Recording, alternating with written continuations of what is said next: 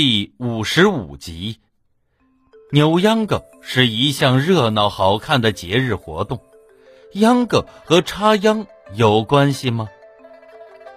秧歌来源于插秧耕田的劳动生活，它又和古代人民祭祀上天、祈求风调雨顺的活动有关。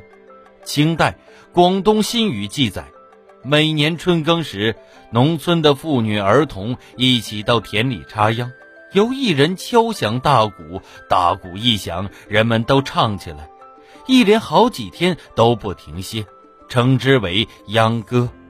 它最早是以唱歌的形式出现，后来发展扮演戏曲人物，逐渐形成了民间歌舞活动，并流行于我国南北各地。秧歌源远流长。经常和民间的迎神赛会结合进行活动。狭义的秧歌包括地秧歌和高跷秧歌。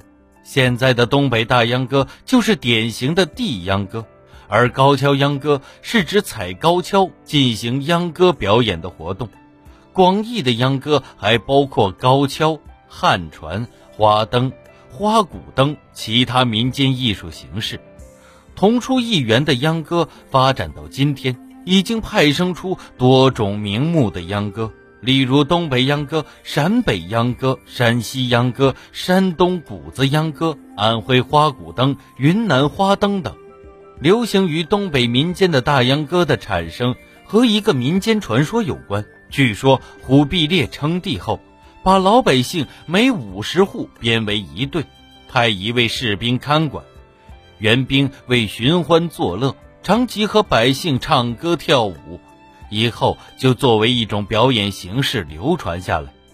东北秧歌具有浓郁的地方特色，风格热烈活泼，音乐节奏明快，服装色彩艳丽。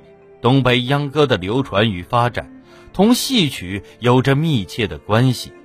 秧歌队的扮相有《西游记》中的孙悟空，《白蛇传》中的白娘子。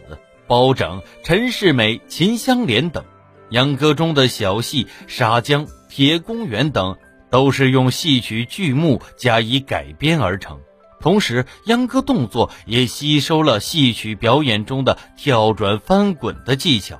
东北秧歌对其流行地区的其他戏曲艺术也有很大影响。二人转。就是在东北秧歌的基础上，结合了说唱、扇花、手绢花等技巧，并吸取了其他戏曲表演形式而形成的。您刚才收听的是《体育娱乐中华文化十万个为什么》，同名书由中华书局出版，演播野狼。